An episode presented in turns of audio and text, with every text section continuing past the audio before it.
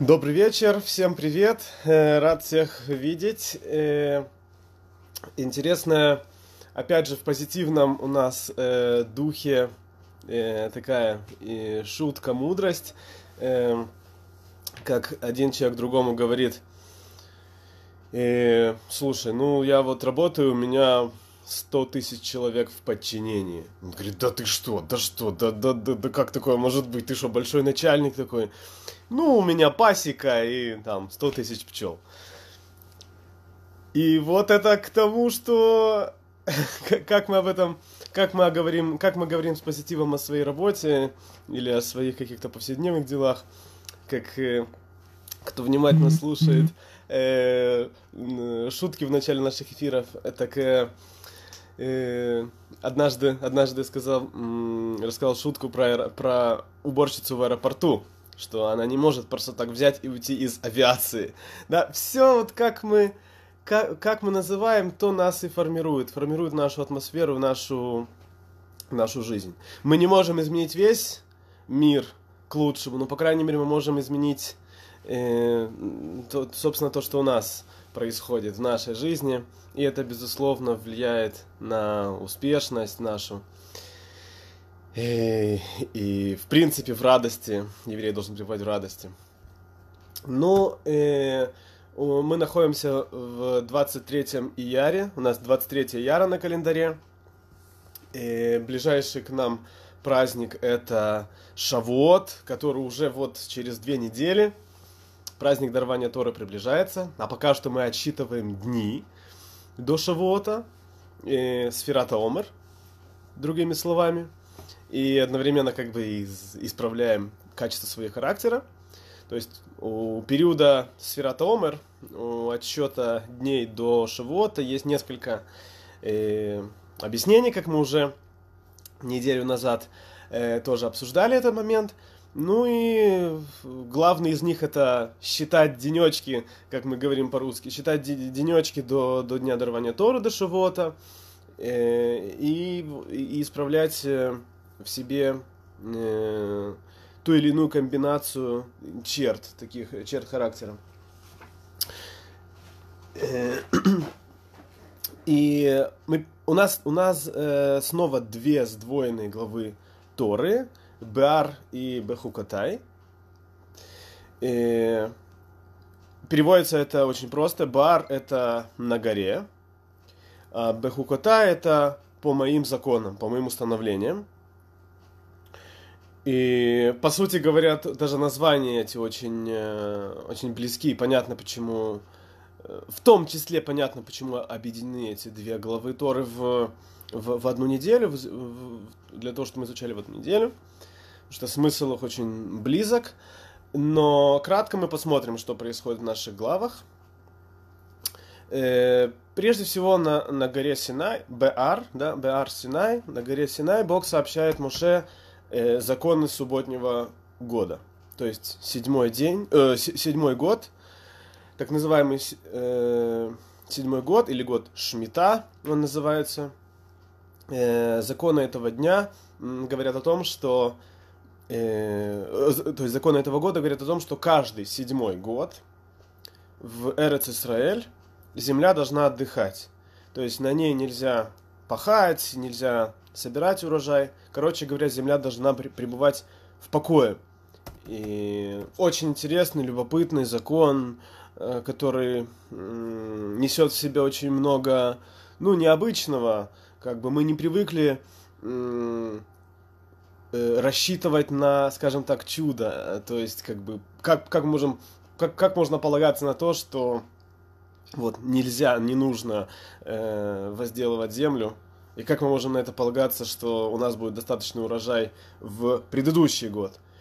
Но факт остается фактом, и заглядывая назад, обращаюсь в историю, э, мы, мы знаем, что да, у, у евреев не было недостатка в урожае из-за соблюдения года Шмита. То есть в, э, в предыдущий год, в предыдущий год до седьмого, э, до седьмого года всегда был урожай достаточный на три года. На текущий, на следующий и на еще последующий, пока не будет э, соз, пока не будут э, созреты урожай нового э, короче говоря, тогда, когда уже можно будет возделывать землю в восьмой год.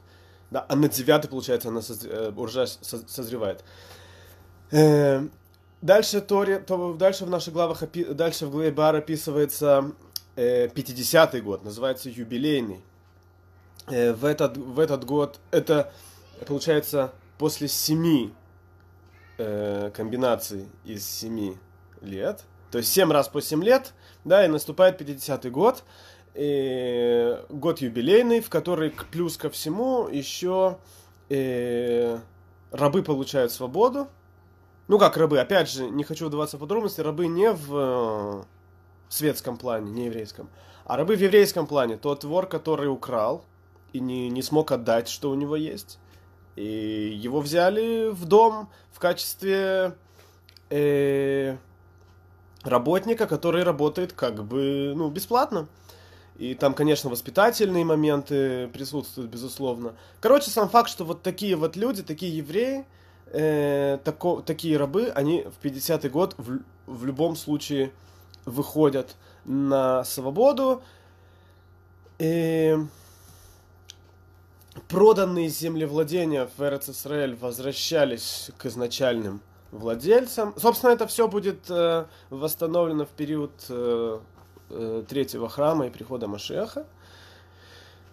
И дальше еще глава БР заканчивается тем, что там содержатся законы, регулирующие продажу земель и законы запрета обмана, мошенничества и законы запрет э, давать э, деньги под процент. Э, этого мы с вами, этой темы мы, кстати, с вами коснемся. А пока еще доскажу кратко про главу Бехукатай и перейдем к теме. В главе Бехукатай Всевышний обещает, что если евреи будут следовать его законам, то удостоятся материального и духовного блага и покоя на своей земле. И... Но также звучат слова предрекающие, да, предрекающие как бы при, эм, пророчи, такие слова пророчества, что будет изгнание из Израиль и другие бедствия, которые постигнут еврея, если они нарушат свой союз с Богом. Ну, что, собственно, и произошло, то почему мы все-таки с вами до сих пор разбросаны в диаспоре, и, и не пришел до сих пор Машех, а, как бы означает, что все, что мы сейчас с вами изучаем, это имеет место вот абсолютно на нашей с вами практике. Э, и все, в конце главы Бахукатай говорится э, э, раз, разные такие тонкости, законы дарственных обетов, также закон о Маасере, это десятая часть доходов, и о десятая часть урожая, и десятая часть приплода скота. Все, ну а мы с вами переходим э, к нашей теме, которая звучит как э, принятие ярма небес э, с помощью правильных экономических действий. Очень любопытное такое название. Э, и мы начнем с цитаты, э, которая в главе БР.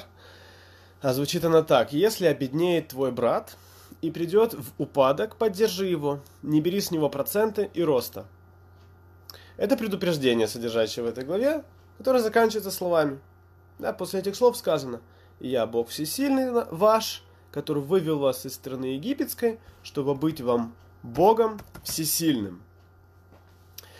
И, ну, понятно, что имеется в виду в, этой, э, в этом законе, что э, нельзя Э, когда одалживаешь деньги, этот закон относится, э, конечно, прежде всего к евреям, потому что Тора это прежде всего законы для евреев, они более, более сложные, более, более расширенные. И и речь идет просто о том, что когда одалживаешь деньги еврею, то нельзя брать с него за это проценты. И, так вот, мудрецы и, объясняют, что каждый, кто принимает на себя ермо закона о проценте, то есть вот принимает на себя полноценно вот этот вот закон, то он принимает на себя ермо небес. Ну, то есть власть Всевышнего принимает на себя. А каждый, кто снимает с себя э, вот это правило про, про процент, он сбрасывает с себя власть Всевышнего. И вот э, мы сейчас попытаемся разобраться, собственно, вот э, почему привязка такая именно к этому закону. Закон о, о запрете брать процент с еврея и, и, и принятие власти Всевышнего. Э, вообще, в чем идея вот этого понятия? Есть такое слово интересное русское – ростовщичество. То есть э, да, давать деньги под процент. Безусловно, это легкие деньги, об этом сейчас с вами чуть подробнее остановимся. Так вот, суть, э, суть этого вот действия э, заключается в том, что человек получает доход от, э, без приложения собственного труда. Да, то есть это не работа э, возле компьютера умственная, не работа физическая э, в цеху на заводе. Просто у тебя имеются денежные ресурсы, слава богу, и ты их одалживаешь. И вот э, одалживание денег, сейчас чуть-чуть пойдет мини-экономика, для, для экономистов, наверное, это будет больше близко. Э, но суть в том, что одалживание денег принципиально отличается от одалживания какого-либо другого предмета. Э, деньги не являются конкретной ценностью, предметом. Это так, эквивалент стоимости. Да, деньги это эквивалент стоимости. На них можно купить э, товары и услуги. И когда человек дает взаймы свои деньги другому, они перестают быть его деньгами, а уже принадлежат тому, кто взял в долг. И получая с этих денег процент, тот, кто дает, он, зарабат... он зарабатывал бы на чужих деньгах только потому, что когда-то эти деньги были его. То есть совсем по-другому, когда человек вкладывает капитал в дело. Когда его деньги по-прежнему принадлежат ему, да, и он просто получает прибыль. Да, то есть просто есть деньги, и как-то а, как человек с, с бизнес-ориентацией, с бизнес-ориентированием таким, вкладывает деньги в какие-то проекты, в какой-то бизнес. И теперь это его деньги. Просто они теперь вложены. И он с них получает прибыль. С, уже с каких-то э, осуществленных действий. А, а в случае же займа, когда человек занимает, когда, ну, вот, когда человек дай, отдает эти деньги, одалживает, то все, в этот момент они ему не принадлежат. Они принадлежат тому, кто занял. Конечно, тот, кто занял, должен их отдать, но все-таки в конкретный момент, до того, как он их не, вер, не вернул, это деньги считаются его. И, и вот это проясняет, то есть, и вот это проясняет вопрос, почему запрет ростовщичества, давания в взаймы, символизирует картину, общую картину служения Всевышнему. Бог создал мир таким образом, что его благословение приходит только э, тогда, когда человек трудится за результаты своего труда. И это мы можем, кстати говоря, убедиться э, в Таилим, в псалмах царя Давида. Царь Давид писал о том, что, э, что благословен тот, кто кушает от трудов рук своих. Если я не ошибаюсь, ну, могу, могу ошибаться, но, по-моему, это 120-й Таилим. И, и, и, или около того. Или 120 или 122 вот, вот, вот э, что-то вот одно из этих. То есть именно благословение, если, если, если ты трудишься по-честному, нормально, без каких-то вырывания у кого-то денег, без обмана. И, и в, этом есть, в этом есть благословение. Такое Всевышний установил порядок, и вот э, и это касается и духовности тоже. Духов, то есть заповеди тоже э, как бы нужно зарабатывать, то есть как бы нужно, нужно их делать. Нет такого, что заповедь к тебе придет домой. Хотя, конечно, бывает такое, что э, как бы Бог так делает, это, конечно, нам очень удобно, когда как бы какая-то заповедь нам падает буквально вот только, только сделай все. Но, допустим, там, кто не одевает постоянно твилин, пока еще, и вот там к нему подходит Равин и говорит, вот, смотри, вот твилин, давай, две минуты, я тебе одену, заповедь будет готова. Опа, все, тебе как бы ничего делать не надо. Просто он тебе намотает, и ты сказал, Шма Исраэль, заповедь тебе капнула, заповедь выполнена.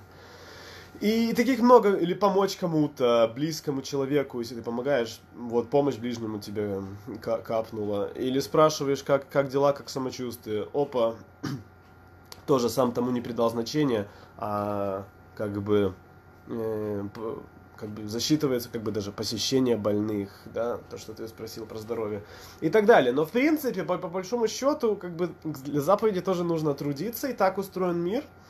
То есть, э, как, как работа должна делаться так честно и, ну, э, достойно, без каких-то вот ухищрений, так и духовная жизнь тоже у еврея должна строиться как бы по-настоящему, ты как бы должен прилагать усилия.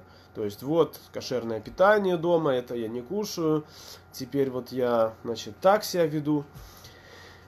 И, так вот, э, и вот вопрос, логичный вопрос, ну все-таки, почему Всевышний установил такой порядок? Почему э, надо работать?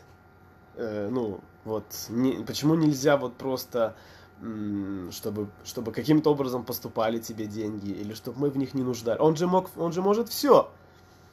Он может устроить все, и он мог устроить мир по- по-другому. Мироустройство, оно могло быть устроено по-другому, и мы как бы и не знали, что, а может быть, то есть, а могло бы быть по-другому. Да, то есть, как бы, он мог все сделать. Так вот, э, Ответ в том, именно потому, что Всевышний э, это абсолютное добро. То есть, по большому счету, э, причины его, причины сотворения мира, ну это, конечно, вообще тема, которая нас сейчас э, уведет в сторону на год. Но одна из причин, которые Бог нам как бы позволил дать понять причины сотворения мира, чтобы э, у него желание давать добро это такая, как бы такое зернышко, одно из множества таких вот э, объяснений, которые он нам дал понять. Как бы делать добро.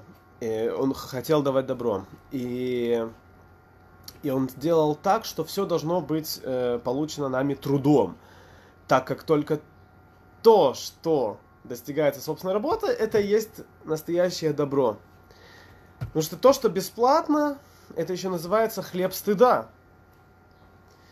То есть э, мы, мы с вами можем, я как-то уже когда-то э, обращался к этой, э, к этой теме, что, э, что то, что достается нам бесплатно, это не ценится. Это как-то забывается, стирается, а потом, ну то есть как бы мы даже не придаем этому значения если нам где-то в чем-то помогли, подсказали. Это как в игре, да вот на детской игре даже можно понять, что когда ребенок сам там выиграл в какую-то игру, пусть простую, но он это сделал сам, может быть футбол, а может быть шахматы, любая игра, но если он сам выиграл, он, он довольный, он гордится, это я сделал, у меня получилось.